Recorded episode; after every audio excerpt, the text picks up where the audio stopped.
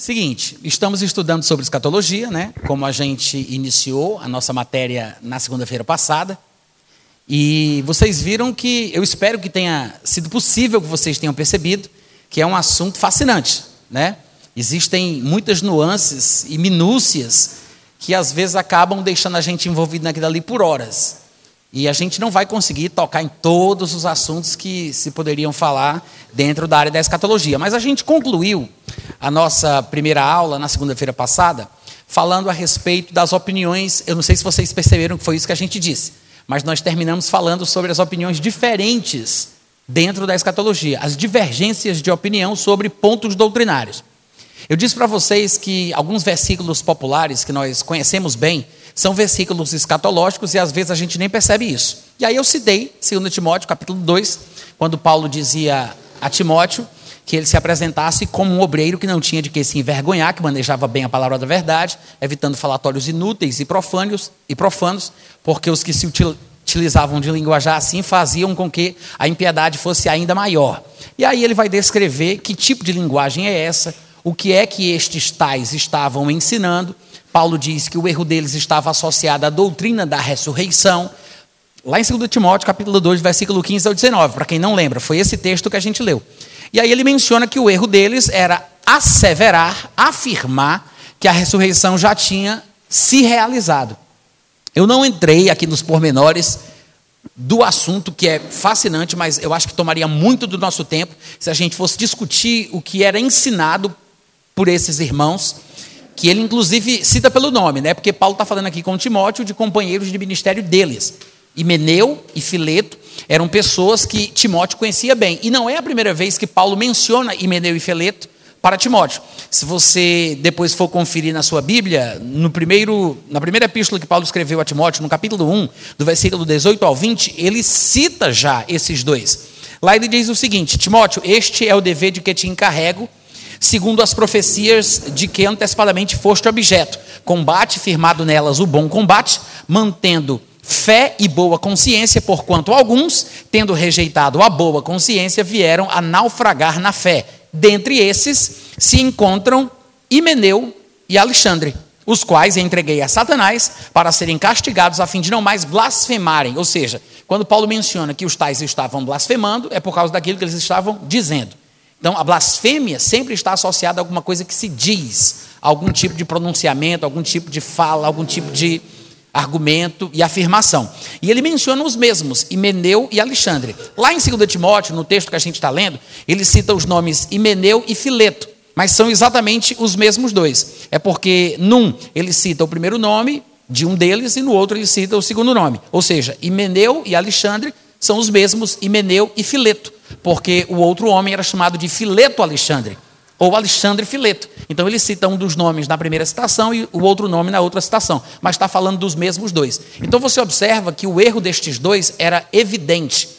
E Paulo, nas duas cartas que escreve a Timóteo, não deixa de citá-los pelo nome. Paulo não está citando pessoas de outro ministério, denegrindo irmãos de outra igreja. Ele não tinha esse costume de fazer esse tipo de coisa. Ele só vai citar alguém de outro ministério, de uma outra igreja, quando ele escreve a região da Galácia, por causa de um acontecimento muito específico que havia acontecido na igreja de Antioquia, quando Pedro os visitou. Então ele cita Pedro para poder mostrar que o que ele defendia que era a vida cristã sem a necessidade de guardar os costumes judeus, sem seguir a regra dietética dos judeus, sem guardar o sábado, sem se circuncidar. Então, para ele corroborar o seu ensinamento, ele menciona que Pedro, que era da igreja de Jerusalém, líder na igreja de Jerusalém, cuja maioria era formada por judeus, e os gentios que se convertiam lá eram circuncidados. Aí ele cita Pedro para mostrar que nem mesmo Pedro, que era uma das colunas da igreja em Jerusalém, é, conseguiu convencer Paulo de que o que ele ensinava estava errado. Pelo contrário, Paulo disse que repreendeu Pedro na frente de todo mundo quando Pedro os visitou na igreja dele em Antioquia. Então, Paulo não tinha esse costume de ficar citando o nome de outras pessoas para denegri-las por qualquer tipo de razão. E ele cita estes nomes aqui, como o faz em alguns outros lugares nas suas epístolas, porque ele não tinha a ideia de que as suas cartas pessoais dirigidas a um destinatário específico se transformariam no que hoje a gente chama de a palavra de Deus, né? Foram inseridas no cânon sagrado, como a gente chama tecnicamente, vieram a fazer parte da Bíblia, mas quando Paulo escreveu essa carta a Timóteo, ele não disse: Eu vou fazer isso porque um dia essa minha carta vai entrar no livro sagrado, vai virar, vai fazer parte da Bíblia e as pessoas têm que saber aquilo que eu pensava. Não, isso é uma coisa que o Espírito Santo foi construindo. O próprio Paulo, quando escreveu, escreveu com a intenção objetiva de tratar com Timóteo sobre coisas importantes daquele momento, daquela situação. E, claro, acabaram se tornando uma bênção para a gente, porque o Espírito Santo nos ensina através do contexto e do acontecimento do qual Paulo trata. Mas ele cita Himeneu e Fileto Alexandre, porque Timóteo sabia quem eram e, e ele queria deixar bem claro quais eram os erros dos dois. Aqui, nesta passagem que a gente está estudando, Paulo ele abre um pouco mais o leque e ele deixa claro que o erro deles estava associado à doutrina da ressurreição, porque eles estavam afirmando que a ressurreição já tinha acontecido. Eu disse que eu não vou entrar nos detalhes do que significa isso, mas eu vou deixar aqui uma dica para vocês. Ele está falando basicamente a mesma coisa que hoje em dia a gente ouve por aí afora, quando, quando o pessoal fala que uma vez salvo, salvo para sempre é mais ou menos a mesma coisa. Por quê? Porque o alvo da vida cristã é alcançar a ressurreição dentre os mortos. Depois da ressurreição dentre os mortos, não há mais nada pelo que lutar. É o alvo, é o grande prêmio da nossa vocação. É por isso que Paulo, lá em Filipenses capítulo 3, falando da sua história pessoal, ele diz que abriu mão de privilégios, abriu mão de coisas que para ele que para ele era um lucro dentro da sociedade judaica, ele tinha nascido em berço de ouro, ele se avantajava aos demais da sua idade na sua nação, mas ele disse: tudo isso eu considerei como esterco, por causa da sublimidade do conhecimento de Cristo Jesus. Ele disse: eu me esforço para que eu possa alcançar a ressurreição dentre os mortos. Ele vai concluir essa fala dele falando sobre isso, porque o seu alvo estava na ressurreição. Depois que o crente ressuscita e o seu corpo mortal é absorvido pela imortalidade, o corpo corruptível é absorvido pela incorruptibilidade, se cumpre finalmente a palavra que diz: tragada foi a morte pela vitória. Desse ponto para frente da eternidade, a salvação é irreversível. Não tem mais como se perder a salvação, não se corre mais o risco de ter o seu nome riscado do livro da vida. Até lá é possível, mesmo sendo crentes, mesmo tendo nascido de novo, mesmo sendo cheios do Espírito Santo, ainda podemos ter o nome riscado do livro da vida. Se isso não fosse verdade, Jesus não teria dito exatamente isso em uma das cartas que ele pede para João escrever para uma das igrejas da Ásia Menor. Ele disse que o vencedor, de maneira nenhuma, teria o seu nome riscado do livro da vida. Então, esta é uma possibilidade deste lado de cada eternidade, antes da transformação do nosso corpo, antes da ressurreição dos mortos. Depois da ressurreição dos mortos, a salvação é consumada estabelecida de uma forma irreversível e não tem como mais a gente perdê-la. Então, dizer que a ressurreição já tinha acontecido era a mesma coisa que hoje em dia se fala, né, em termos levemente diferentes, que uma vez salvo, salvo para sempre. Ou seja, não importa o que você faça, não importa como você viva, não importa o estilo de vida que você vai ter daqui para frente, você já foi salvo, então você está salvo para sempre. É como se eles estivessem dizendo isso. A salvação já se consumou, a ressurreição, que é o alvo maior do crente, já se realizou, então não se preocupe com mais nada. É por isso que, nesse contexto, Paulo diz: eles estão pervertendo a fé de alguns, e os que usam desse tipo de linguajar estão fazendo com que a impiedade seja ainda maior. Por que, que, a impiedade ficava maior em quem acreditava nisso? Porque não tem nada que eu possa fazer que me faça perder a minha salvação. Se eu já ressuscitei, se tudo já se consumou, se uma vez salvo, salvo para sempre, ao que vou temer? Então, é por isso que Paulo diz: isso faz com que a impiedade dos homens seja ainda maior, porque eles ficavam desenfreados, sem limites, sem dar ouvidos à voz da sua consciência e ao peso no seu coração por causa de algum pecado que porventura eles pudessem cometer. Quantos estão entendendo? Então, esse é o contexto. Você observa como ele é interessante, né?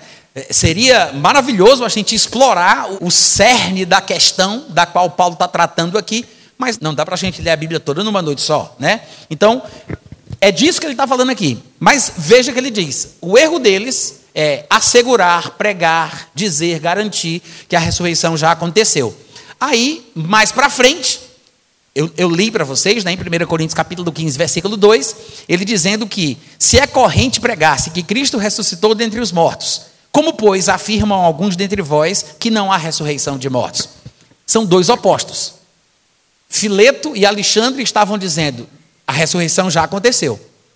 E lá na igreja de Corinto, contemporâneos de Paulo, discípulos de Paulo também, um grupo de pessoas que era crente, um povo nascido de novo, cheio do Espírito Santo, estava dizendo uma coisa totalmente diferente do que falavam Fileto e Alexandre. Eles diziam: não existe esse negócio de ressurreição dos mortos. Então, duas opiniões diferentes e divergentes, né? uma oposta à outra, em relação à doutrina da ressurreição. Eu até, no finalzinho da aula passada, perguntei para vocês: qual das duas posições a gente iria defender? Vocês lembram disso? Que eu fiz essa pergunta?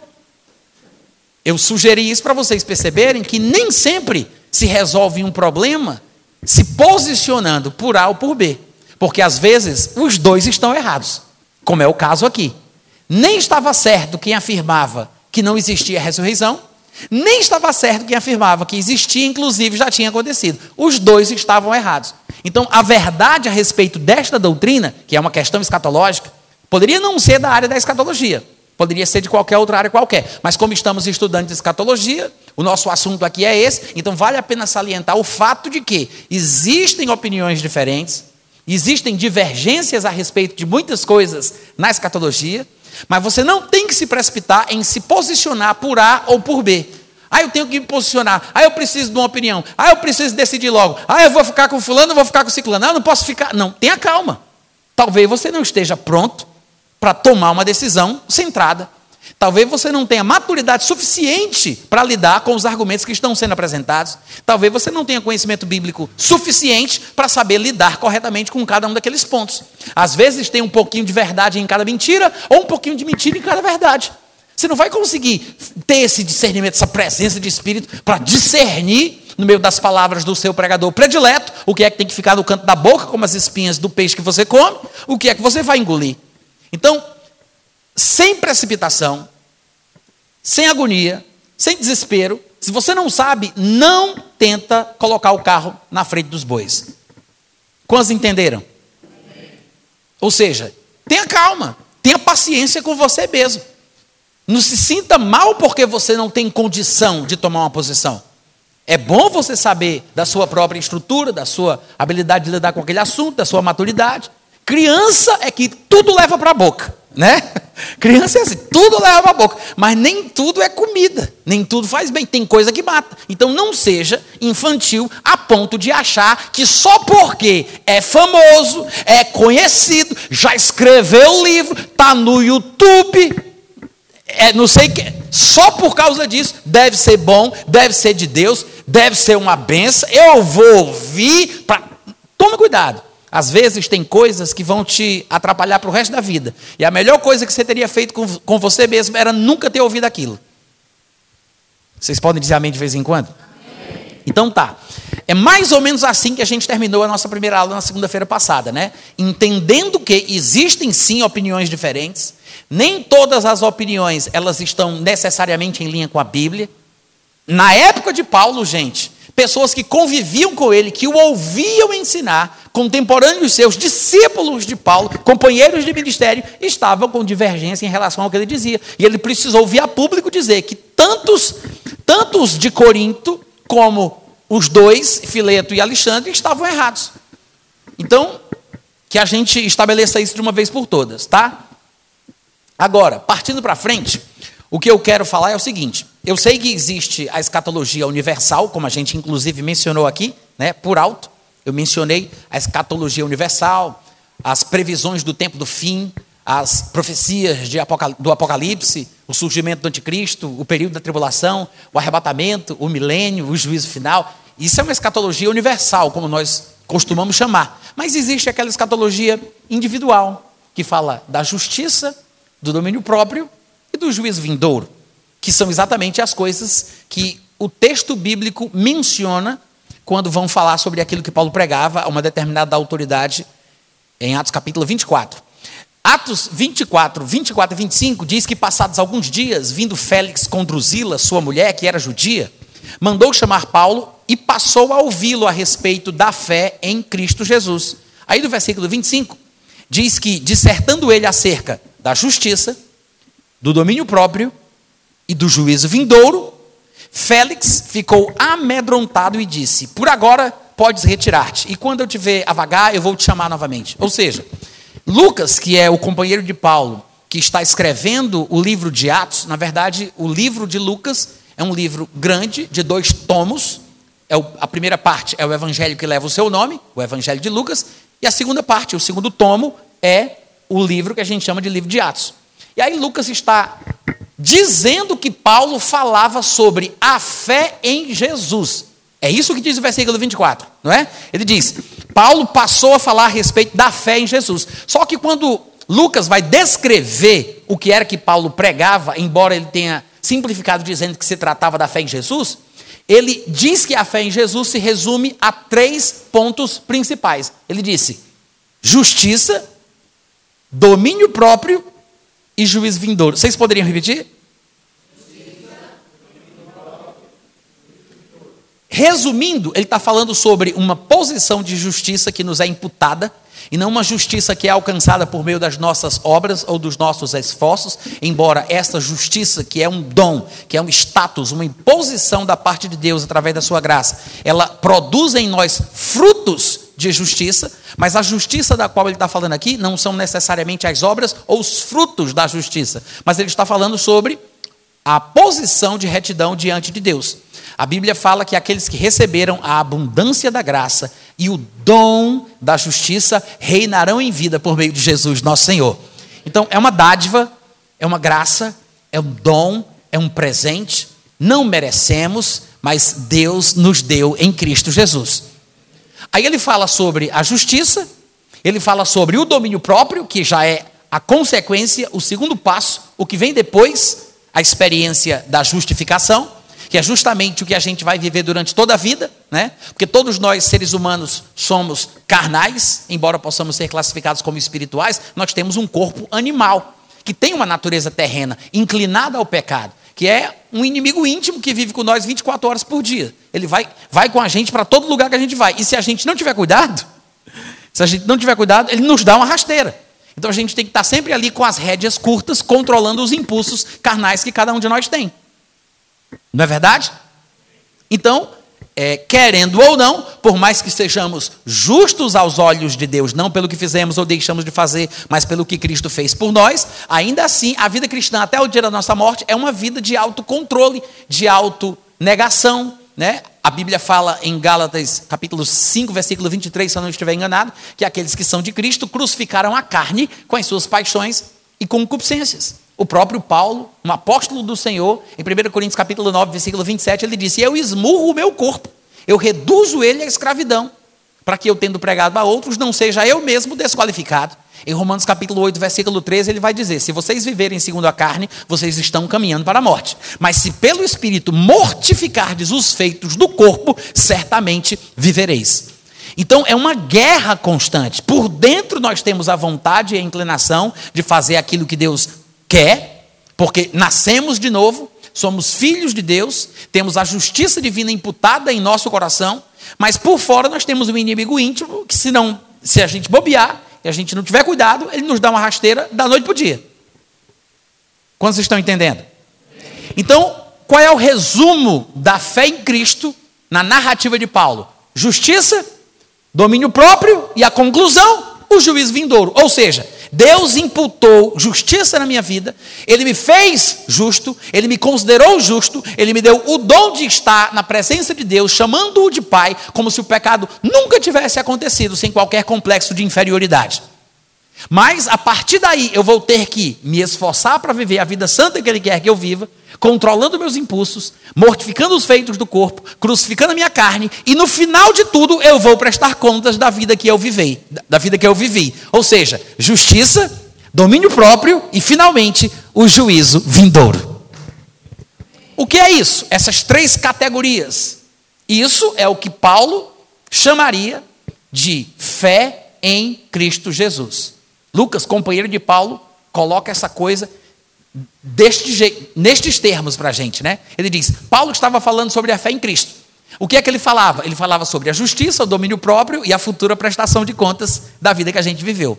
Justiça, domínio próprio, juízo vindouro. Isso é a fé em Cristo. Mas observe que não foge do escopo do, do não foge do assunto da escatologia. Continua sendo uma questão escatológica. Ou seja, imputação de justiça, consequência de uma vida de autocontrole e abnegação e a prestação de contas no momento final. É como Paulo disse lá em 1 Tessalonicenses capítulo 5, versículo 23, que o Deus da paz vos santifique em tudo, e todo o vosso espírito, alma e corpo sejam conservados íntegros e irrepreensíveis na vinda ou para a vinda de nosso Senhor Jesus Cristo. Porque, como o próprio Paulo diria em outro lugar, cada um de nós prestará contas de si mesmo diante de Deus. Amém, gente? Tá. Então, com isso, a gente entende que a escatologia individual, a universal é aquela que fala dos grandes acontecimentos do Apocalipse, o arrebatamento, o surgimento do anticristo, a tribulação, a ressurreição dos mortos, o milênio, o trono branco, né? tudo isso. E a escatologia individual é essa que envolve aspectos mais práticos do nosso dia a dia, mas que não deixam de ser escatológicos. Quantos estão entendendo? Nos versículos 15 e 16, Paulo está dizendo que, tendo esperança em Deus, como também estes a têm, falando dos judeus, de que haverá ressurreição tanto de justos como de injustos. Por isso, também me esforço por ter sempre consciência pura diante de Deus e dos homens. Veja que o assunto é, é basicamente o mesmo. Ele está aqui sendo questionado em relação àquilo que ele cria. Os judeus estavam perseguindo Paulo, ele foi perseguido mais pelos judeus do que por outro, do que qualquer outras pessoas, quaisquer outros povos. Ele foi perseguido mais pelo seu próprio povo judeu, porque Paulo pregava uma fé diferente da fé judaica. Pelo menos os judeus não aceitavam que Jesus fosse o Messias prometido a Israel. E ele era perseguido de forma dura. E se Deus quiser e der tempo aqui e tudo fluir bem, a gente vai tocar nesse assunto ainda daqui para mais tarde. Então, Paulo sendo perseguido, sendo julgado pela sua fé, ele diz exatamente isso que a gente acabou de ler aqui. Ele diz: Olha, eu tenho esperança em Deus, como também estes a têm, ou seja, os judeus também tinham esperança, de que haverá ressurreição, tanto de justos como de injustos. Então, ambos ressuscitarão, mas já quero dizer adiantado aqui que justos e injustos não ressuscitarão no mesmo dia, tá? Embora existam alguns evangélicos por aí afora que pensem isso, isso não é sustentado pela palavra de Deus. Os textos do Antigo Testamento poderiam dar esta falsa impressão, mas a Bíblia é uma revelação progressiva. Eu já falei para vocês, se eu não falei, eu deveria ter dito, mas eu vou dizer agora. Nós só temos três textos do Antigo Testamento que falem sobre a ressurreição dos mortos. Não temos mais do que três textos. Tem alguns outros textos que podem ser úteis a acrescentar, mais luz. Outros textos são alegóricos, falando sobre a restauração da nação de Israel, como Ezequiel 37, que fala do vale dos ossos secos. Mas a doutrina da ressurreição, ela só é retratada em Daniel, capítulo 12, versículo 1, versículo 2, versículo 3. Em Isaías, capítulo 26, versículo 19. E Jó, capítulo 19, versículo 25 e 26. Tá? Vou repetir para quem está anotando aí. Daniel 12, do 1 ao 3. Isaías 26, 19. E Jó 19, 25 e 26. Esses são, basicamente, os únicos textos do Antigo Testamento que falam da doutrina da ressurreição. Em dois deles se fala que a ressurreição iria acontecer depois da tribulação. E se fala da ressurreição dos justos e dos injustos em Daniel 12, mas não se fala nada sobre quem ressuscita primeiro, quem ressuscita depois, se todo mundo ressuscita junto. Então, se fôssemos ficar apenas com os textos do Antigo Testamento, teríamos a ideia de que a ressurreição aconteceria de uma vez só. Justos e injustos ressuscitariam no mesmo dia. Mas o Novo Testamento é que vai explicar que a ressurreição não acontece de uma vez só. Existe uma ordem. Primeiro, todos os justos ressuscitarão antes de todos os ímpios. Não necessariamente no mesmo momento, no mesmo dia, mas todos os justos vão ressuscitar antes de todos os ímpios. Jesus ressuscitou primeiro, sozinho, há muito tempo atrás. Depois do momento do arrebatamento, os mortos em Cristo, não todos os mortos de Adão até aquele momento, mas os mortos em Cristo ressuscitam. Os vivos em Cristo são transformados. Durante o período da tribulação, no meio da tribulação, outros dois justos morrem e ressuscitam antes mesmo da tribulação terminar, que são os dois profetas de Apocalipse capítulo 11. Depois que termina a tribulação, como já havia sido previsto nos três textos do Antigo Testamento, em dois deles se diz que a ressurreição aconteceria depois da tribulação. Então, os santos do Antigo Testamento ressuscitam depois da tribulação, e os santos que tiverem porventura morrido durante a tribulação, e os que tiverem sido decapitados também na tribulação, ressuscitam juntamente com os santos do período do Antigo Testamento. Assim termina a primeira ressurreição. Quando em Apocalipse capítulo 20, versículo 4 e 5 se fala, esta é a primeira ressurreição, ele não está falando do primeiro momento em que alguém ressuscita. Porque Jesus tinha ressuscitado há muito tempo atrás, a igreja vai ressuscitar no momento do arrebatamento antes da tribulação, os profetas de Apocalipse vão ressuscitar no meio da tribulação. Então ele não está falando do primeiro momento, ele está falando do fim do primeiro tipo. A expressão primeira ressurreição não é uma alusão ao momento em que uma ressurreição acontece, mas é uma alusão a um tipo de ressurreição. Porque a Bíblia ensina sobre dois tipos, não sobre dois momentos, mas sobre dois tipos de ressurreições: a ressurreição dos justos e a ressurreição dos injustos. São dois tipos. A primeira ressurreição é a dos justos, mas os justos, o grupo dos justos, não ressuscita de uma vez só. Jesus mesmo, que é o primogênito dos mortos, o primeiro justo morto a ressuscitar, ele mesmo não ressuscitou com mais ninguém. Ele ressuscitou sozinho, isolado de todos, lá há quase dois mil anos atrás. Algumas vezes as pessoas não entendem bem isso, mas o fato é que justos e injustos ressuscitarão.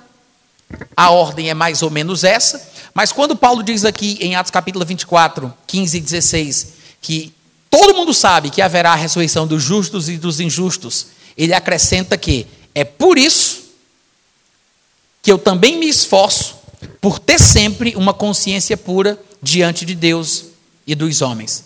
Veja que Paulo associa o seu esforço pessoal para viver uma vida santa, para ter uma consciência pura, que não está pesada, que não está ali acusando de algum erro, algum pecado, alguma coisa. Ele diz: Eu me esforço por causa da ressurreição. O que confirma a ideia da qual nós estamos falando aqui já há algum tempo, de que a ressurreição está ligada à prestação de contas final na vida do crente. O justo ele vai prestar contas do bem ou do mal que ele tiver feito por meio do corpo, como diz lá 2 Coríntios capítulo 5, né?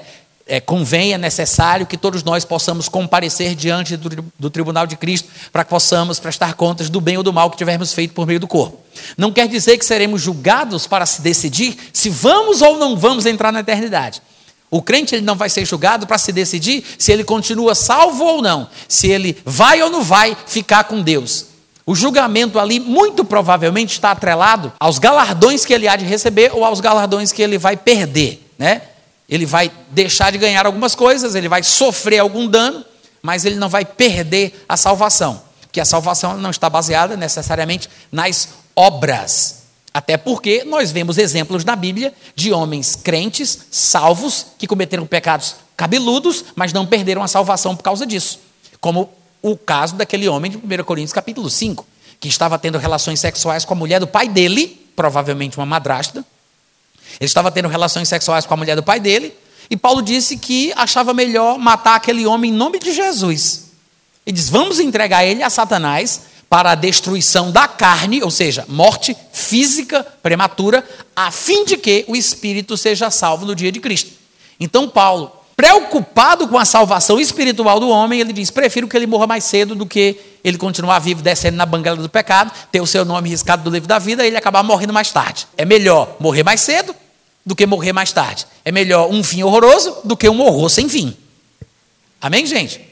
Mas isso nos mostra que não é necessariamente por causa de um pecado, grave ou não, pecadinho ou pecadão, Não é necessariamente por causa de um pecado que a pessoa perde a salvação. Claro que quanto mais a pessoa peca, mais acostumada ela fica, menos ligada com Deus ela está, mais risco ela corre de perder a sua salvação. Mas não é por causa dos pecados que a pessoa vai perder a sua salvação. Até porque o problema dos pecados já foi resolvido. A Bíblia fala que nós temos um advogado, que é Jesus Cristo, o justo, que seu sangue nos purifica de todo pecado. Há coisas que foram escritas para que nós não pequemos. Se todavia alguém pecar, nós temos um advogado junto ao Pai. Se confessarmos o pecado, ele é fiel, ele é justo para perdoar o pecado e purificar de toda a injustiça. Então, ninguém precisa chutar o pau da barraca e desistir de tudo porque fez isso ou fez aquilo. Se a pessoa não desiste, se ela reconhece o seu erro, se ela conversa com Deus, confessa o pecado, ela pode ainda recuperar a sua caminhada cristã de onde ela parou. O problema é que quanto mais a pessoa peca, mais ela gosta de pecar, porque é viciante. Se pecado fosse uma coisa nojenta, desgostosa, desagradável de se fazer, ninguém, ninguém se, se sentiria tentado a praticar algum pecado. Porque, afinal de contas, pecar é uma coisa que eu quero, que eu gosto de fazer.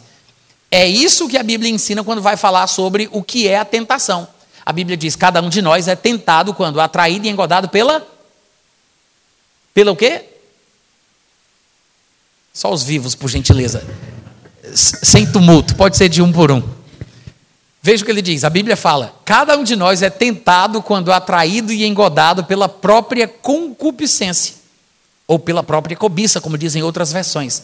Havendo a concupiscência concebido da luz o pecado, o pecado uma vez consumado, praticado, ele gera a morte. Mas veja o que é que ele chama de tentação. Ele diz: cada um de nós é tentado quando atraído e engodado pela própria vontade, pelo próprio desejo, pela própria cobiça, pela própria concupiscência. O que quer dizer que eu não sou tentado pelo que você gosta, eu sou tentado pelo que eu gosto.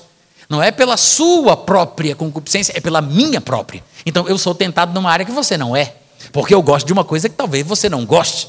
E então você vai ser tentado pela sua própria vontade, eu vou ser tentado pela minha própria vontade. Eu não sou tentado pela vontade da minha esposa, eu não sou tentado pela vontade do meu amigo, eu sou tentado pela minha própria vontade. Por quê? A minha vontade, a minha cobiça, o meu desejo, aquilo que me agrada e me satisfaz, é o que me faz querer pecar. Então, é claro que não é tão simples como se pensa. Mas a vida cristã é isso: justiça, domínio próprio e prestação de contas no final da vida. Amém, gente? Aí Paulo confirma isso, como nós estamos falando, e veja que é um assunto completamente escatológico, não tem como dizer que não, né? E Paulo confirma isso quando ele diz: olha, é, porque eu creio, como os judeus, de que vai haver ressurreição de justos e de injustos, é por isso que eu me esforço para ter uma consciência pura. Ele diz: Eu preciso da consciência pura, porque eu sei que um dia eu vou prestar conta. Eu sei que um dia eu vou ser levantado de volta dos mortos, eu vou estar diante do Rei dos Reis, e não vai ter como esconder, não vai ter como negar. Eu vou ter que dar satisfação de tudo aquilo que eu pensei, que eu senti, que eu vivi, que eu pratiquei. Eu me esforço por ter uma consciência pura diante de Deus e diante dos homens. E aqui eu quero explicar uma coisa que às vezes tem confundido muita gente, e tem pessoas até que se desviam por causa disso. Porque muitas vezes nós cometemos erros, cometemos falhas, cada um numa área. Nem todo mundo erra do mesmo jeito. Né? Tem gente que se gaba muito porque não peca do jeito que os colegas pecam. E se gabam de pecar em pecados diferentes. E se acham melhores por causa disso. Mas, na verdade, às vezes nós cometemos alguns erros. E tem gente que acha que porque comete alguns erros, talvez não tenha nascido de novo de verdade. E eu sei que a vida cristã é um processo, vamos crescendo espiritualmente e à medida que amadurecemos, vamos largando certas coisas. Tem coisas até que nem são pecados, mas que atrapalham a nossa carreira, a nossa caminhada. O autor da Epístola aos Hebreus diz exatamente isso. Ele diz: larguemos os pesos e os pecados que atrapalham a nossa carreira, a carreira que nos está proposta. Porque se você vai correr, você não vai correr de sobretudo, de terno, de gravata, tem que ter a roupa própria, né? Então, não é nem que seja contra as regras, mas é que aquilo ali não é a forma adequada de se correr de uma forma como quem quer vencer a corrida. Então, às vezes são coisas que nem são pecados, mas são pesos que atrapalham, que impedem, empecilhos. E à medida que nós vamos amadurecendo espiritualmente, nós vamos, graças a Deus, melhorando, abrindo mão, deixando certas coisas, vencendo maus hábitos. Não é verdade? Agora, como é que um crente que peca vive uma vida santa depois que pecou? Como é que ele pratica a santidade? Como é que ele mantém a tal da consciência pura mencionada por Paulo aqui? Como é que um crente faz isso depois que ele já pecou? Só tem uma forma de um crente manter a consciência pura e praticar a santificação depois que ele peca. Reconhecer o pecado como pecado. Tentar encontrar uma desculpa, tentar colocar panos quentes, tapar o sol com a peneira, não é a melhor saída. A melhor coisa que se faz é você reconhecer o fato de que você tem algum tipo de erro naquela área, algum tipo de fraqueza, reconhecer que aquilo é errado, que aquilo não é certo, é você encarar de frente o problema dizendo que o pecado é pecado. E não tentar desculpar, e não tentar inventar qualquer tipo de outra coisa para acobertar o que você fez. Quantos estão entendendo? Ou seja, quando o crente peca e ele se sente mal, isso é bom. Quando o crente peca e se sente bem, isso é mal. Quando o crente peca e se sente bem, isso é mal. É por isso que é um sinal de que a pessoa ainda tem jeito se ela tem vergonha quando comete alguma coisa errada. Se ela ainda esconde o pecado que praticou. Se ela não torna aquilo público. Um caso mais grave do que o crente que peca e sente vergonha a ponto de querer cobertar o seu pecado é aquele crente que peca e já não se importa de postar o pecado no Instagram, no Facebook, no Twitter. Como vocês estão entendendo? Isso é, um, é uma forma de você julgar o nível, a graduação espiritual do crente. Ou seja, Enquanto você ainda se sentir envergonhado por causa do pecado que você comete, enquanto você se sentir mal por causa de uma coisa errada que você fez, então isso é um sinal de que ainda tem jeito. É um sinal de que ainda está bem. Muita gente, porque nunca, muitas pessoas na igreja, depois que se converteram, que frequentaram a igreja cristã durante algum tempo, porque não foram corretamente instruídas a respeito desse assunto, porque enfrentavam certos pecados em determinadas áreas, ou tentações, mesmo que não cometessem pecados, em determinadas áreas, acabaram desistindo, achando que nunca tinham sido salvas, nunca tinham nascido de novo. Porque se elas tivessem nascido de novo de verdade, talvez, achavam elas ingenuamente, que nunca iriam estar querendo fazer aquele tipo de coisa, nunca iriam estar sendo tentadas naquela área, talvez nunca tivessem cometido aquele pecado depois de crente. E aí as pessoas desistem, por não perceberem que essa luta é a luta diária de todo crente e que alguns vencem mais rápido do que outros mas o fato da pessoa se sentir mal pelo pecado que ela cometeu, pela situação que ela está passando, é um bom sinal de que ela ainda está bem, ainda tem alguma sensibilidade, a consciência dela ainda lhe acusa, e é por isso que ela pode se manter pura, porque enquanto a consciência estiver lá martelando você no seu coração, mostrando que tem alguma coisa errada, porque a consciência é a voz do espírito humano, a voz do nosso coração, né? A razão é a voz da mente, da alma, e os sentimentos são a voz do corpo. Então, quando a consciência pesa, quando a tua própria consciência te acusa, é o teu coração recriado te alertando que alguma coisa está errada, para que você volte para o caminho.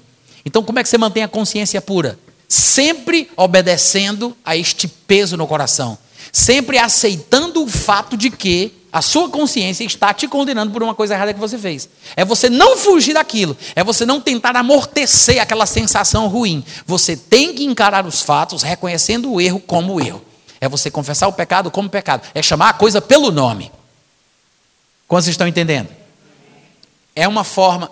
Não é fácil. Eu não estou dizendo que é fácil. Tá? É um processo. Existe algum, algum grau de sofrimento né, nesse processo aí de crescimento, mas faz parte da vida cristã, tá? É uma forma de, de você se manter com a consciência pura, de você continuar praticando a santificação mesmo depois que já errou, porque não tem outra forma, depois que errou, não tem mais o que fazer, né? O negócio é confessar o pecado, reconhecer o seu erro, para receber o perdão do pecado e a purificação da injustiça, e continuar a sua caminhada cristã até o fim. Amém, gente? Agora, é importante saber que é bom se sentir mal.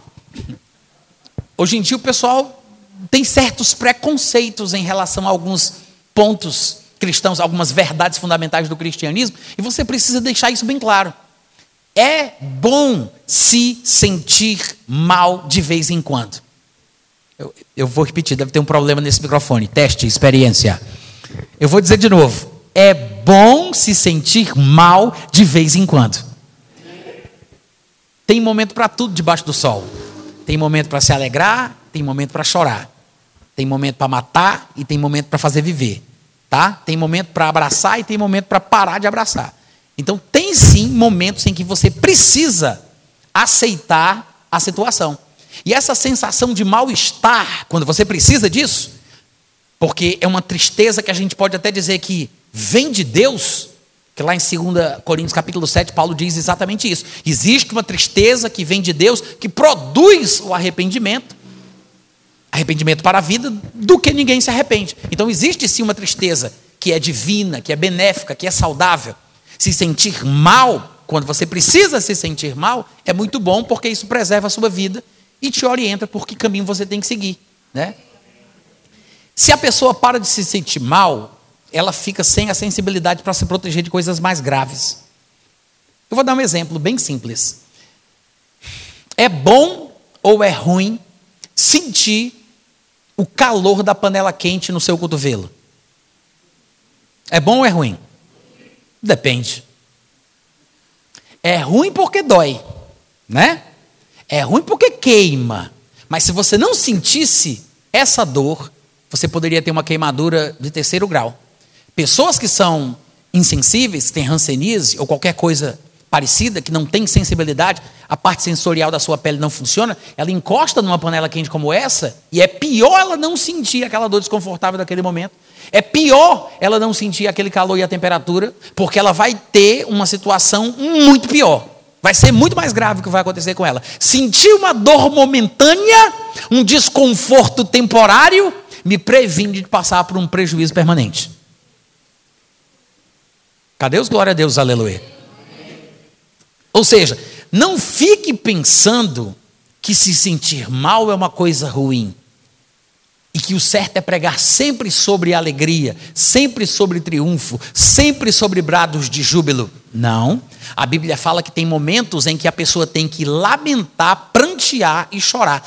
Tiago chega a dizer: tira o risinho da cara.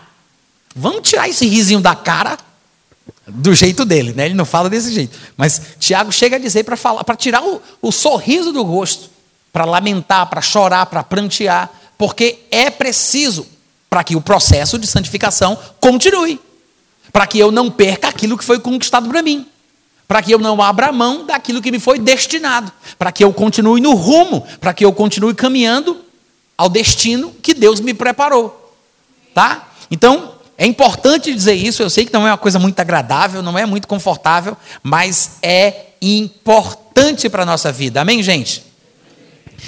E é, já que eu toquei nesse assunto, eu vou ter que explicar uma coisa que muita gente não entende. Quando se fala sobre a possibilidade da perda da salvação, é muito comum algumas pessoas que se apegam apenas a versículos isolados e que tiram estes versículos dos seus contextos, retrucarem dizendo: ah, não existe perda de salvação. Porque Jesus disse que, aquele que os, aqueles que o Pai lhe deu estarão na sua mão e da sua mão ninguém poderá arrebatá-los. É, mas Jesus não estava falando, quando disse isso, sobre a possibilidade de alguém perder a salvação. Jesus estava falando exatamente o que ele falou, e, e, nada mais. Ou seja, que aqueles que estão na mão de Cristo estão protegidos e não podem ser arrebatados. Ele não diz que a pessoa não pode sair. Mas ele está falando que está protegido de ataques externos, de opressores que venham tentar feri-lo, alcançá-lo ou tirá-lo dali. Arrebatar é isso, é puxar da mão de alguém, é você tirar uma coisa de um lugar para outro. A, a palavra, inclusive, pode ser traduzida como saque, para você ter uma ideia. É por isso que algumas pessoas gostam de dizer que o arrebatamento é como se fosse o rapto da igreja, né? por causa da etimologia da palavra. Agora, é, o que é importante a gente entender é que a Bíblia ensina a possibilidade da perda da salvação. O próprio texto de 1 Coríntios capítulo 5 mostra isso. A gente nem abriu esse texto, mas eu já citei ele umas três vezes desde que a gente começou essa matéria, né? Paulo disse que o homem que estava tendo relações sexuais com a mulher do pai dele precisava ser punido. Basicamente, ele diz, ele diz isso ali. E aí ele fala: Olha, eu tomei uma decisão, embora não esteja presente, reunidos vós com com, pelo poder do nome de Jesus, reunidos o vosso espírito com o meu espírito, eu já sentenciei que o tal seja entregue a Satanás em nome de Jesus para a destruição da carne, a fim de que o espírito seja salvo no dia de Cristo. Ele diz: eu quero que ele seja entregue a Satanás para que ele tenha uma morte física prematura, destruição da carne é morte física, a fim de que, ou seja, parece, pela forma de Paulo construir a sua narrativa, parece que uma coisa depende da outra. Ele diz: é melhor que ele morra mais cedo, a fim de que o espírito seja salvo. É como se Paulo estivesse deixando implícito que se ele continua vivo, pode ser que o seu espírito perca a salvação. Então ele diz que ele morra fisicamente a fim de que o espírito seja salvo. Se ele continua vivo fisicamente, ele pode morrer espiritualmente. Se ele morre fisicamente, ele fica vivo espiritualmente. É como se uma coisa influenciasse a outra. Então ele diz: prefiro que morra fisicamente para que o espírito seja salvo. Porque se ele fica vivo fisicamente, fazendo o que ele faz, vivendo como ele vai, ele morre espiritualmente. Quantos estão entendendo? Em outras palavras, é, o próprio texto, embora a gente não tenha aberto ele para falar sobre isso, mas o próprio texto, que todos conhecem muito bem, eu suponho, mostra a possibilidade da perda da salvação. Agora, normalmente, e tem até o texto de 1 Coríntios capítulo 11 também, né, quando Paulo diz que eis porque há entre vós fracos, doentes e não poucos que morrem. Não poucos que morrem. Porque se nos julgássemos, não seríamos julgados, mas quando somos julgados, estamos sendo disciplinados pelo Senhor para não sermos condenados com o mundo. Ou seja, a condenação do mundo, todo mundo já sabe, é o lago que arde com fogo e enxofre. Então ele diz: muitos estão morrendo mais cedo para não serem condenados com o mundo. Morte física prematura que impede a perda da salvação.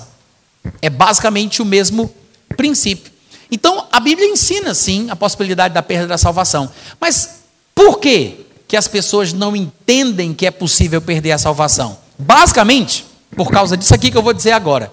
Eles que pensam que não se perde a salvação, não entendem que a salvação. Está pronto para o que eu vou dizer? A salva, eles não entendem que a salvação ainda não aconteceu. Ouviram o que eu falei? Eu sei que é um pouco chocante, né? Deixa o pessoal um pouco assustado, mas é exatamente isso. Eu não falei errado, não. Eu falei da forma que eu queria falar. As pessoas que pensam que é impossível perder a salvação, só pensam assim porque não viram ainda que a Bíblia ensina que a salvação ainda não aconteceu. Sim, eu sei. Hoje em dia, nessa experiência que nós temos até o dia da nossa morte, até o dia do arrebatamento, eu sei que nós somos salvos pela fé. Quantos aqui sabem que somos salvos pela fé? Mas talvez não lembremos que a fé é a convicção de um fato que não se vê. É a certeza de uma coisa que se espera. Ou seja, a fé substitui a coisa. Ou seja, somos salvos pela fé, porque a fé substitui a salvação. Quando a salvação se manifestar, não vou precisar mais da fé para experimentar antecipadamente aquilo que Deus tem para mim por meio da salvação. Através da fé, eu experimento, eu adianto para a minha vida, uma espécie de degustação glorificada, eu experimento os poderes do mundo vindouro. Então, sou salvo pela fé, mas a fé é a convicção de um fato que não dá para ver porque não está presente, ainda não se manifestou. A fé é a convicção de uma coisa que eu estou esperando. Estou esperando porque ainda não chegou. Então, eu sou salvo hoje pela fé. É assim que se experimenta a salvação, hoje. Mas vai chegar um dia que, quando a salvação se consumar, de fato e de verdade, de forma irreversível, aí sim não tem mais como perdê-la. E também não vai ser mais necessário a fé para se manter salvo. Quantos estão entendendo? Agora, isso não é só uma divagação filosófica, não, viu, gente? Eu não estou só aqui argumentando, achando, especulando, conjecturando. Não, são declarações bíblicas. Há inúmeros versículos do Novo Testamento que dizem claramente que a salvação é uma coisa preparada por Deus para se manifestar no futuro. Só que a gente não percebe. Eu sei que a salvação envolve aspectos do passado, do presente e do futuro. Exatamente como a salvação também se reflete na nossa experiência, em nosso espírito, em nossa alma e no nosso corpo. Que não importa se eu confessei Jesus há 20, há 30 anos, Naquele dia que eu confessei Jesus como Senhor da minha vida, o meu espírito foi recriado. Então, querendo ou não, eu já experimento a salvação como uma realidade espiritual na minha vida. Mas a cada dia que eu vivo, eu tenho que salvar, restaurar, refrigerar, renovar a minha alma. Então eu estou experimentando a salvação a todo dia que se chama hoje. Mas um dia no futuro o meu corpo vai ser transformado e aí finalmente a salvação estará completa. Mas hoje nós não estamos ainda nesse estado de graça irreversível depois que a salvação é, já tivesse se consumado. Não estamos ainda lá. E os textos, claro, eu não vou citar todos, mas nós temos textos do Novo Testamento que mostram que a salvação é uma coisa preparada por Deus para se manifestar no último tempo. Eu vou ler apenas alguns deles que apontam sempre a salvação para o futuro. E às vezes a gente nem percebe. Por exemplo, o famoso versículo que fala da ação dos anjos em nosso benefício. Hebreus capítulo 1, versículo 14 diz: Porventura não são todos eles, os anjos, espíritos ministradores enviados em favor, a serviço dos que hão de herdar a salvação? Ele está falando que os anjos são enviados para servir quem? os que vão herdar, falando do futuro. Quem são estes que vão herdar a salvação? Os salvos pela fé, os crentes, os que nasceram de novo, são estes que vão herdar a salvação. Mas ele fala que é uma coisa futura. Vão herdar, é a nossa herança ela ainda não se consumou. Em, em 1 Tessalonicenses capítulo 5, versículo 9, Paulo diz assim: Deus nos destinou para alcançar a salvação. Paulo está escrevendo uma carta para crentes, nascidos de novo, que estão lá na igreja de Tessalônica. Todo mundo ali era salvo, todo mundo já era cheio do Espírito Santo, falador de língua e dizimista. Aí ele diz: Deus não nos destinou para a ira, mas nos destinou para alcançar a salvação. Ué, por que, que ele está dizendo? Para os crentes, que os crentes têm um destino que é alcançar a salvação. Porque a salvação, conceitualmente, no Novo Testamento, é uma coisa que é falada como algo futuro. Quantos estão entendendo? É o nosso destino, é a nossa futura herança, embora sejamos hoje salvos pela fé. Hebreus capítulo 9, versículo 28 diz: Jesus aparecerá uma segunda vez aos que o aguardam para a salvação. Ou seja, quando Jesus aparecer essa segunda vez, porque nós que nos convertemos, como diz 1 Tessalonicenses, nós nos convertemos para servir o Deus vivo e verdadeiro e para aguardar dos céus a Jesus, que nos livra da ira vindoura. Então, nós nos convertemos para servir a Deus e para esperar Jesus voltar. Aí ele diz que ele aparecerá uma segunda vez aos que esperam ele para a salvação. Ou seja, quando é que a salvação vai se manifestar em nossa vida? Quando Jesus aparecer no final da história toda. Lá no final de tudo, quando Jesus voltar, quando ele aparecer, é que a salvação vai estar disponível. É por isso que a salvação é uma, é uma herança futura. É por isso que nós fomos destinados para ela, porque ainda não está disponível. É por isso que ele diz que quando Jesus aparecer, aí nós experimentaremos a salvação. E para deixar a coisa mais explícita possível, o texto de 1 Pedro fala isso claramente.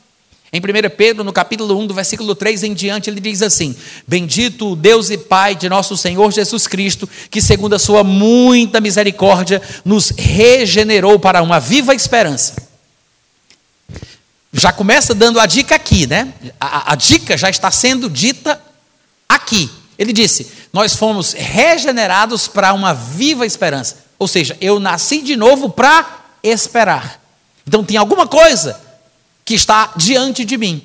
Eu fui regenerado, eu nasci de novo, eu fui recriado para esperar alguma coisa. Então ele diz: fomos regenerados para uma viva esperança, mediante a ressurreição de Jesus Cristo dentre os mortos. Ou seja, se ele ressuscitou, então quem crer nele também vai ressuscitar. A ressurreição de Jesus, que é o primeiro gerado entre muitos irmãos, o primogênito dos mortos, como diz Apocalipse 1:5, ele é a nossa esperança.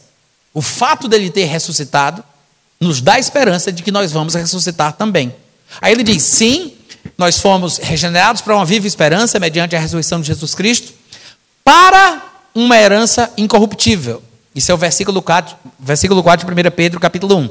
Ele diz: fomos regenerados para uma herança incorruptível, ou seja, essa mesma herança futura que está associada ao conceito de salvação.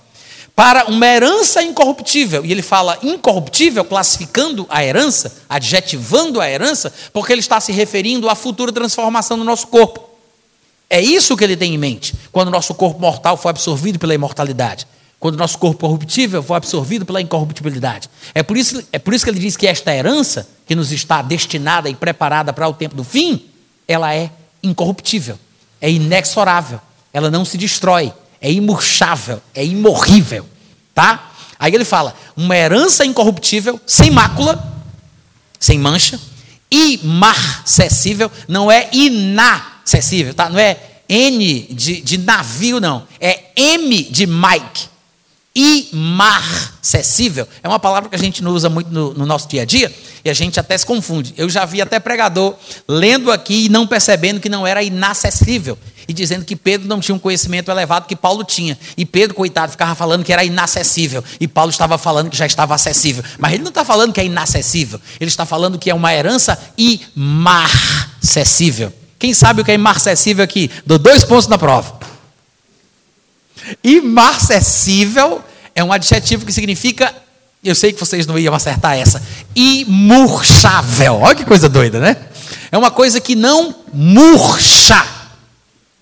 Ou vocês nunca leram Pedro, ou então vocês leram, nunca quiseram saber o que, é que significa, né? Imarcessível. A nossa herança é o que, gente? Eita, aprendi uma palavra nova, hein? Imarcessível. Ou seja, ela não murcha, está reservada nos céus para vós outros. Olha o que ele está dizendo aqui. É uma herança incorruptível, não tem mancha, imurchável, reservada, guardada nos céus para nós. Ou seja, não está disponível ainda. Ela está guardadinha, reservada lá nos céus para nós. E fica implícito que nós, os que estamos sobre a terra, somos guardados, ele vai dizer no versículo 5, a herança está reservada para nós nos céus, nós que somos guardados pelo poder de Deus nesta terra, mediante a fé, para a salvação preparada para revelar-se no último tempo. Ô oh, glória! Então, esse talvez, claro, existem muitos textos como os que eu citei aqui para vocês, né? Antes de chegar em 1 Pedro, eu citei diversos textos. E há muitos outros que também falam coisinhas assim, que às vezes a gente nem percebe que ele está associando a salvação a um momento futuro. Mas talvez este 1 Pedro seja um dos mais claros, dos mais explícitos, mais escrachados, que digam com todas as letras que a salvação foi preparada para se revelar somente no último tempo. Amém? Porque é importante entender isso, para que nunca caiamos na tolice de pensar que é impossível perder a salvação. Para que não caiamos na conversa de uma vez salvo, salvo para sempre. Que é a versão moderna da pregação de Fileto e Imedeu, né? Que diziam: a ressurreição já aconteceu, já alcançamos o prêmio máximo. Tudo que tinha para ser conquistado já foi conquistado. Não há mais nada ainda para se receber da parte de Deus. Daqui para frente é só glória, glória, glória, glória. Não, não é assim. Ainda tem um caminho longo a ser perseguido. Amém, gente? Ô glória! Isso significa então que durante toda a nossa vida cristã, até o dia da nossa morte, até o dia da nossa morte, a gente vai estar enfrentando dificuldades, oposições, tentações. Quem te falou que a vida cristã era ficar deitado em berço esplêndido ao som do mar e à luz do céu profundo, mentiu. Te enganaram. Pegue seu dinheiro de volta, tá? Cristianismo não é isso. Cristianismo pode ser resumido em sofrimento, basicamente, tá? Para quem não, para quem acha que isso não tem sentido, né? Alguns de vocês poderiam estar pensando: será que eu entrei na escola errada hoje à noite? Não é exatamente isso que você tem que ouvir, porque se a Bíblia diz que o mandamento que Deus deixou ao crente é o amor, né? Jesus diz isso em João capítulo 13, versículo 34.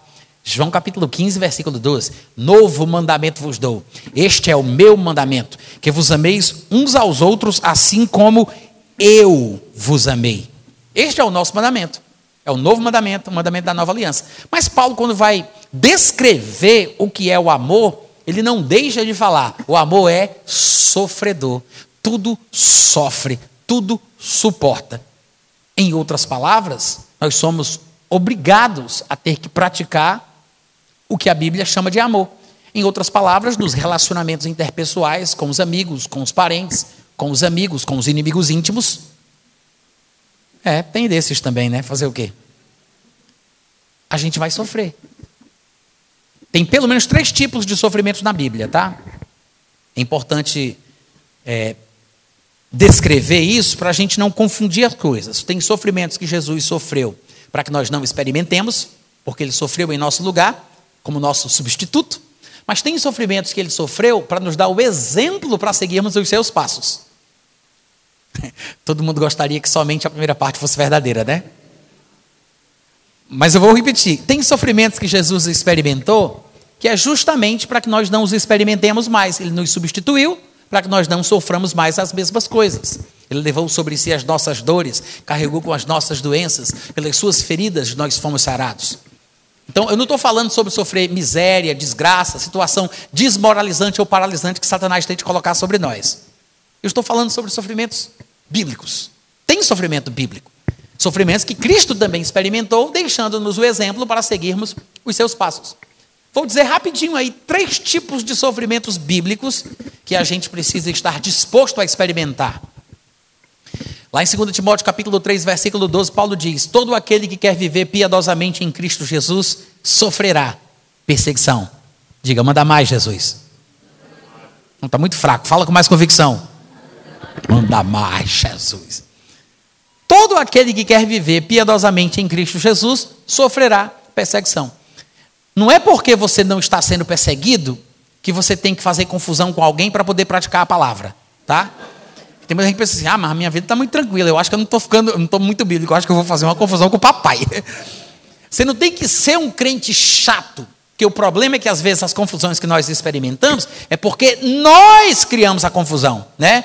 Aquela atitude chata do crente que quer esfregar a Bíblia na, na, cara de todo mundo e que briga com todo mundo em casa, briga com a mãe, briga com o irmão, briga com a irmã. Aquele crente insuportável, que sabe aquele crente que não é o demônio que entra nele, é ele que entra no demônio? De tão ruim que ele é. Vocês conhecem, né? A peça?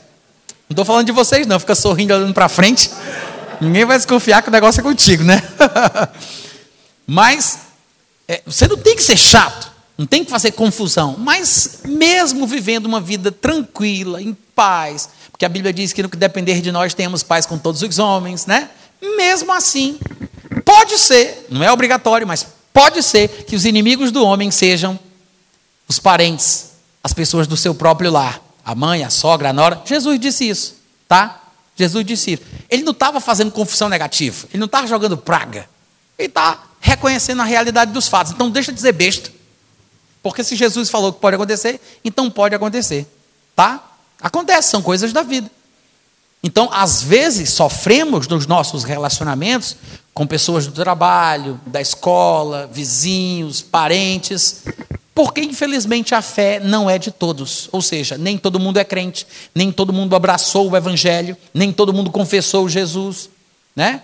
E aí a situação vai ficando difícil. Então, é um tipo de sofrimento que às vezes nós experimentamos nos relacionamentos. Quem quer viver piedosamente em Cristo vai sofrer algum tipo de perseguição. Então, há outro tipo de sofrimento que Paulo retrata muito bem quando fala sobre a sua própria experiência lá em Filipenses capítulo 3. Ele diz: Olha, eu sofri a perda de todas as coisas, para que eu pudesse conhecê-lo e conhecer o poder da ressurreição dentre os mortos. Eu participo dos seus sofrimentos, eu tenho comunhão com os seus sofrimentos, para que de alguma forma eu também alcance a ressurreição dos mortos. Então, Paulo, ali em Filipenses 3, ele vai dizendo que comunga do sofrimento que Cristo experimentou enquanto viveu na terra como homem. Participante dos sofrimentos, de abrir mão, renunciar, e etc. O sofrimento da perda, deixar casa, pai, mãe, amigos, parentes, situações privilegiadas, que é o que Paulo descreve ali em Filipenses 3, né? Porque ele vem falando sobre aquilo que era lucro para ele na sua sociedade, na cultura judaica. Ele disse: Eu considerei como perda por causa da sublimidade do conhecimento de Cristo. É o sofrimento da renúncia, quando você abre mão. É um sofrimento bíblico. Terceiro, é quando a pessoa sofre a tentação como o Tiago explica muito bem. Bem-aventurado o varão que sofre a tentação. Quando a pessoa é tentada, ela está sendo atraída a fazer uma coisa que ela gosta. Então, aquele momento ali é o momento em que ela decide se ela tem prazer ao ceder à tentação. Claro que é um prazer ilusório, temporário, fugaz, efêmero, passageiro, não vale nada. E traz as consequências. Mas ainda é prazer. A pessoa cede à tentação, ela está com vontade de fazer uma coisa que ela gosta, ela faz, ela tem prazer. É um prazer que traz as consequências ruins, mas é um prazer. Quando a pessoa não cede à tentação, o que é que ela faz? Ela resiste e neste momento ela sofre. É por isso que ele diz: Bem-aventurado o varão que sofre a tentação. Ou seja, ele não cede à tentação, ele não pratica o pecado, ele não tem o prazer de praticar o pecado que a tentação lhe induz. Ele sofre a tentação. Então, esse tipo de sofrimento é bíblico. Para quem pensa que não há sofrimento no momento em que se é tentado, basta você lembrar do que a Bíblia diz sobre o próprio Senhor Jesus. A Bíblia diz que naquilo que ele sofreu, tendo sido tentado, ele é poderoso para socorrer todos os que são tentados.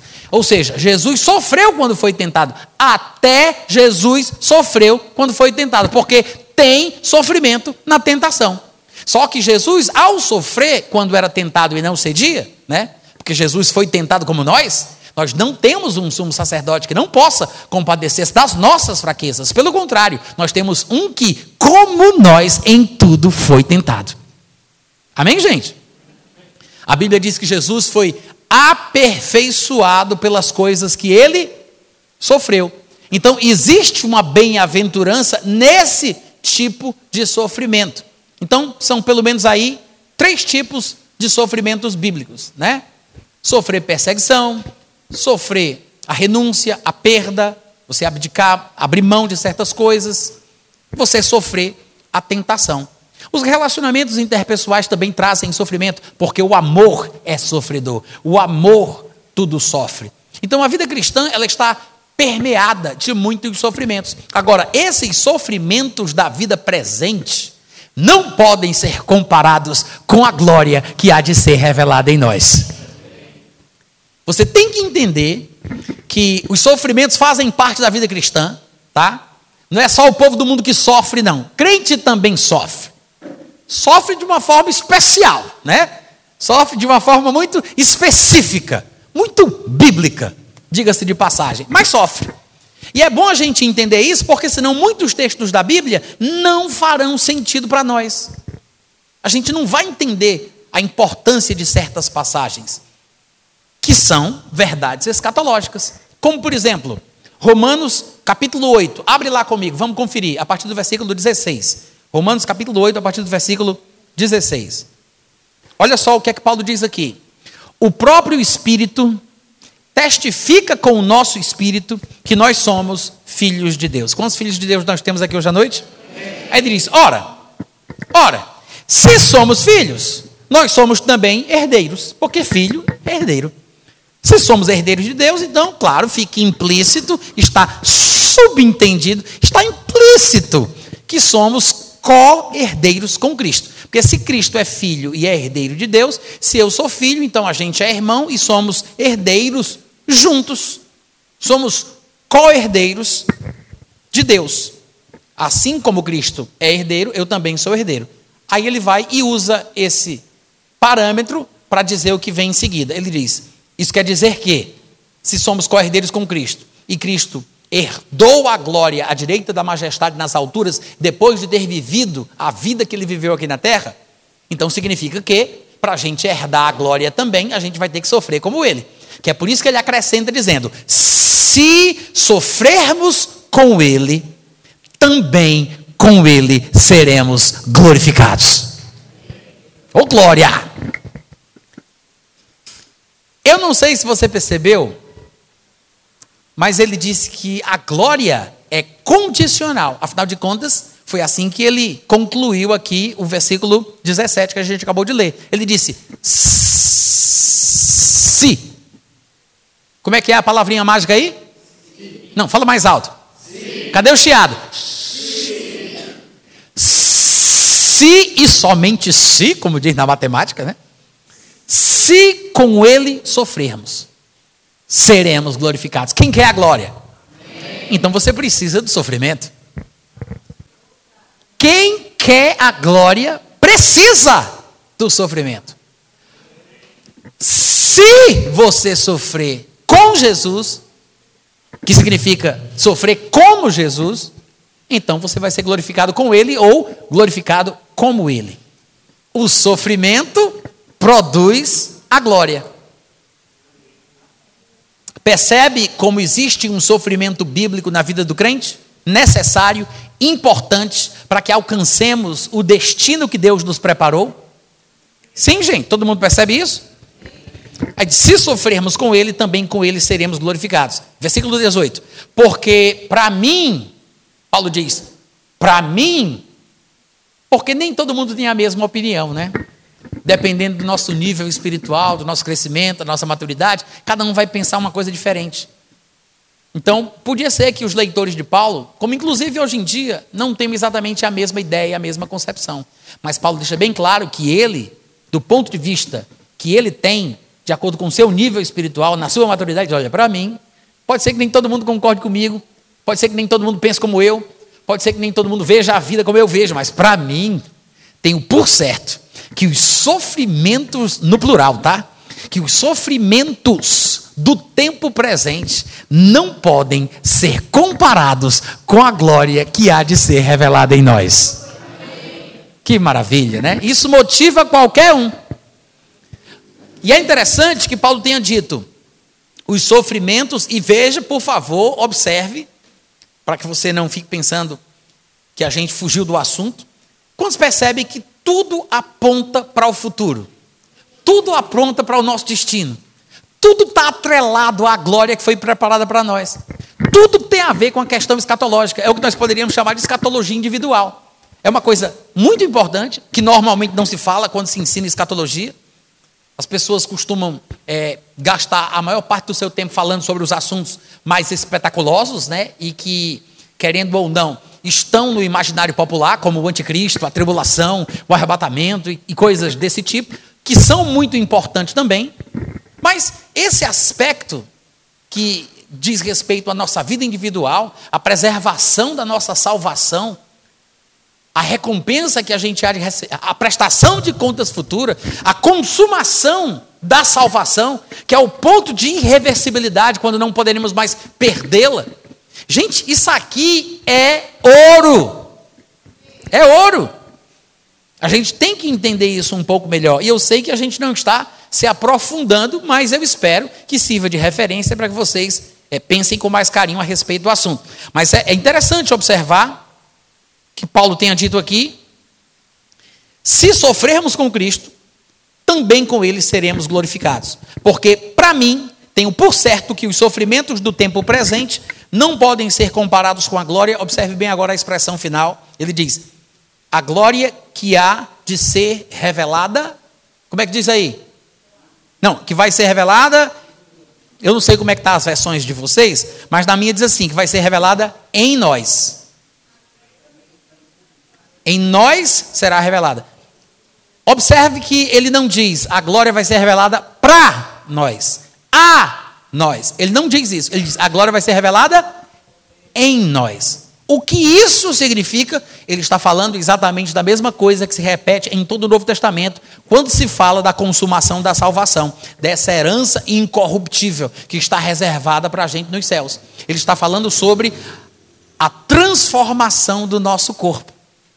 Ele está falando que esta glória não vai ser revelada para nós, não vai ser uma sessão de cinema celeste, onde todo mundo de Caruaru vai entrar na sala para a sessão da vez, vai se sentar e assistir a glória.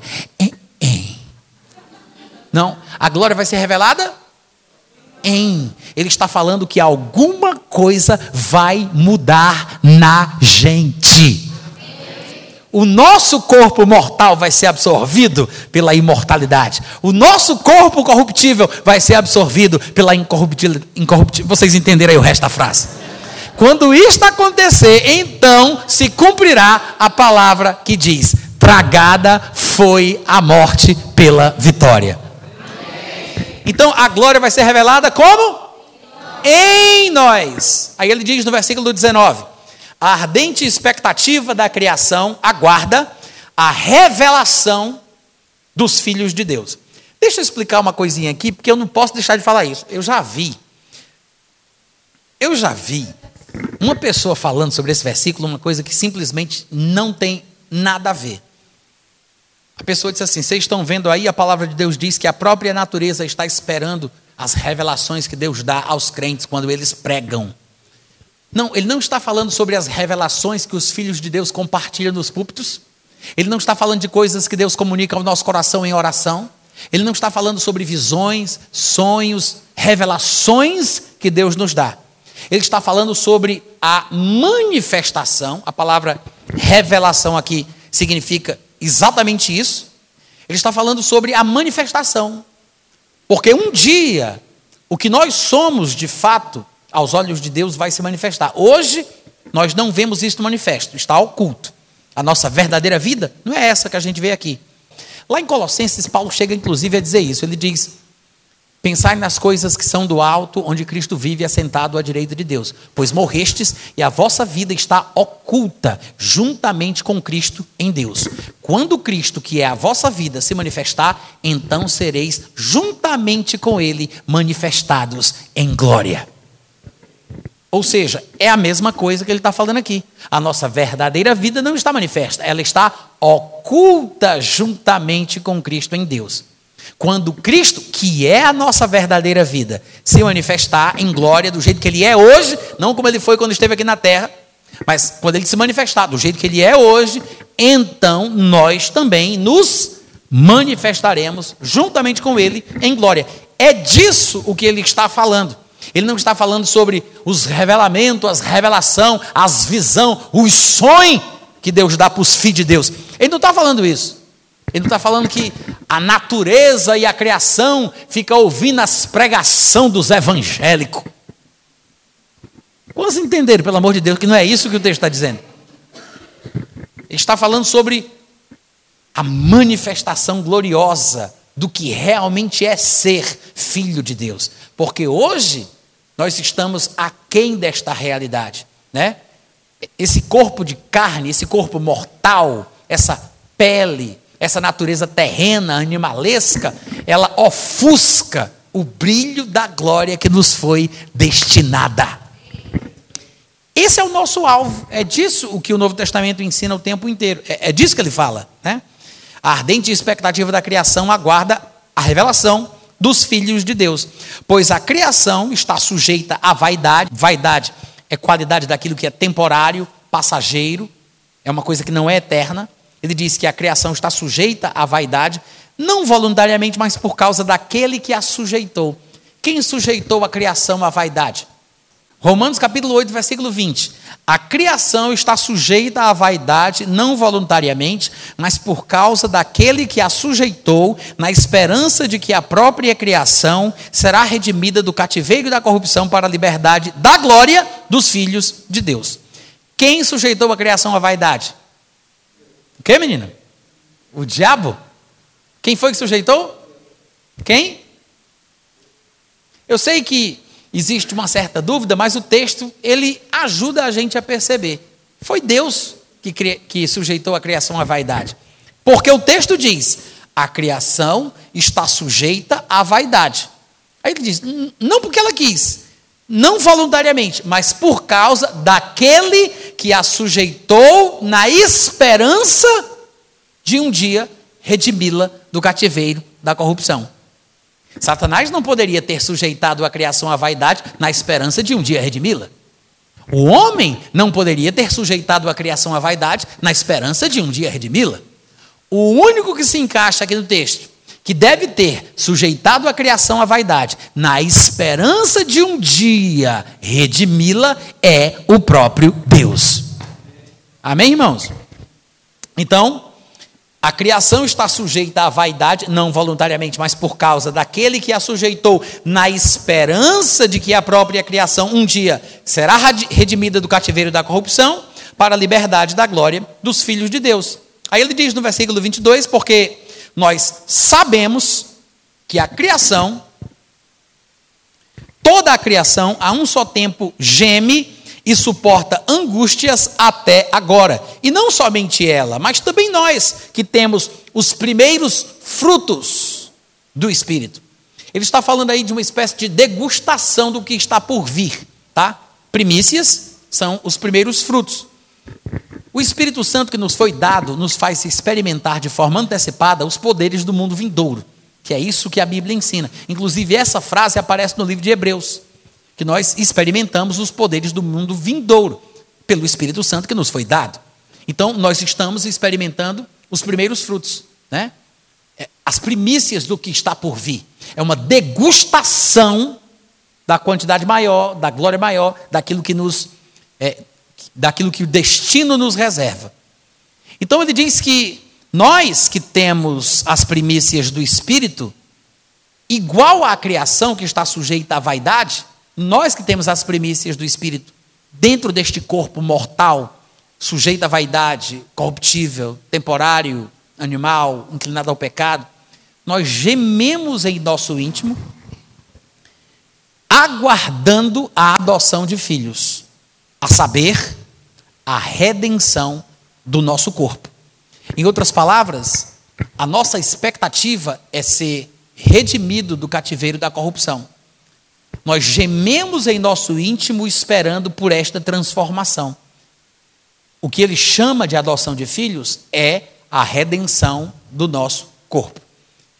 Esta é a expectativa que o crente tem.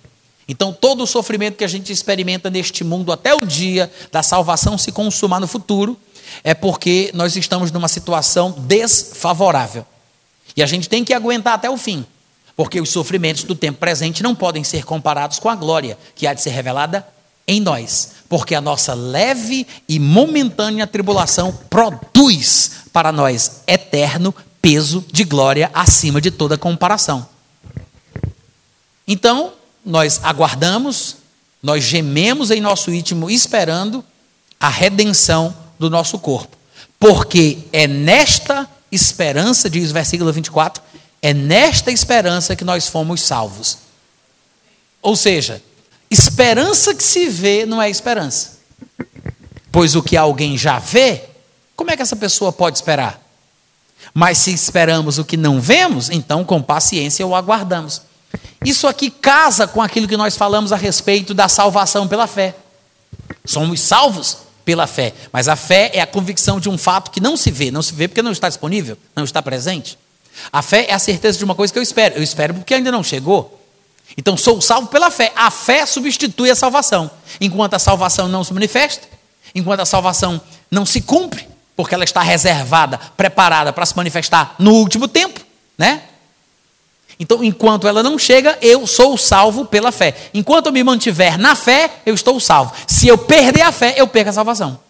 Porque hoje eu sou salvo somente pela fé. Eu preciso da fé para continuar salvo. Isso é lógico porque é com o coração que se crê para a justiça e com a boca que se faz confissão para a salvação. Se alguém confessar o nome de Jesus diante dos homens, ele terá o seu nome confessado diante do Pai. Mas se alguém negar Jesus diante dos homens, ele terá o seu nome negado diante do Pai. Se a gente for infiel, ele permanece fiel. Se a gente perseverar, a gente vai reinar com ele. Se a gente o negar, por sua vez, ele nos negará. Então, do mesmo jeito que eu vim de lá para cá, eu posso ir daqui para lá. Não é como diz a Dilma, de lá para cá, de cá para lá, de lá para cá. Ou seja, do mesmo jeito que eu passei por uma porta e que eu estou andando num caminho, eu posso retroceder nesse caminho e passar pela porta no sentido inverso. Porque a vida cristã é uma porta estreita, é um caminho estreito. Então, eu passei pela porta e eu estou indo no caminho. Se eu retroceder, eu posso retroceder de uma forma tal até chegar no ponto de partida. E retroceder tanto a ponto de passar pela porta de novo no sentido inverso. A porta é a confissão, é quando eu creio no meu coração que Deus ressuscitou a Jesus dentre os mortos e eu confesso a Jesus como Senhor da minha vida. A vida cristã é vivida passo a passo, mas eu posso retroceder, retroceder, retroceder de uma forma tal a ponto de rejeitar Jesus no meu coração e negá-lo com a minha boca. Vocês estão entendendo? Então, enquanto eu me mantiver firme a despeito dos erros que porventura eu posso cometer, porque o problema em relação a essa questão de manter a salvação, não é necessariamente o pecado ou a queda que a pessoa experimenta. Porque se você está dentro de um barco, saindo de um lugar para outro, e durante o trajeto, durante a viagem, você topa tropeça e cai, se você cai dentro do barco, está tudo bem. Você se levanta, a viagem continua. Agora, o problema é você cair para fora do barco. Aí lascou-se. Né? Porque aí não tem mais jeito. É exatamente esse o ponto. Essa é a questão. Enquanto você se mantiver firme na fé, enquanto você reconhecer o pecado como pecado, mesmo que você faça uma coisa errada e você se sinta mal, você reconheça o erro como erro, chame o pecado pelo nome, diga a coisa, chame a coisa do que ela realmente é. Enquanto você estiver assim, se mantendo neste padrão, você estará bem. Você estará crescendo espiritualmente, amadurecendo espiritualmente, dependendo do estilo de vida que você vive da sua obstinação no pecado. Pode até ser que você morra fisicamente mais cedo, embora não perca a sua salvação, que é possível morrer fisicamente e não morrer espiritualmente, mas o fato é que se você se mantiver firme na fé e avançar a sua vida, um dia vai se consumar aquilo para o que você foi conquistado. Então, ele diz: é na esperança da transformação futura do nosso corpo que nós somos salvos. E aí ele deixa bem claro para que não haja dúvidas, mas a própria palavra esperança já deixa isto implícito. Mas ele diz: esperança que se vê não é esperança. Ou seja, a gente é salvo na esperança, mas se lembre que aquilo pelo que a gente vive e em razão do que a gente espera, não está disponível, porque esperança que se vê não é esperança. Somos salvos na esperança, mas esperança que se vê não é esperança. Porque se alguém já vê, como é que a pessoa pode esperar? Não tem como esperar uma coisa que a pessoa já tem, que ela já possui, que já está na mão. Mas se esperamos o que não vemos, aí sim, com paciência, nós aguardamos.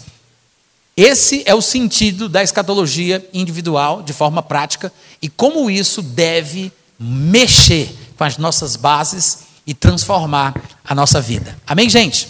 Então a gente vai para o um intervalo, tá? Tem livros meus aqui, quem tiver interesse, e daqui a pouco a gente volta.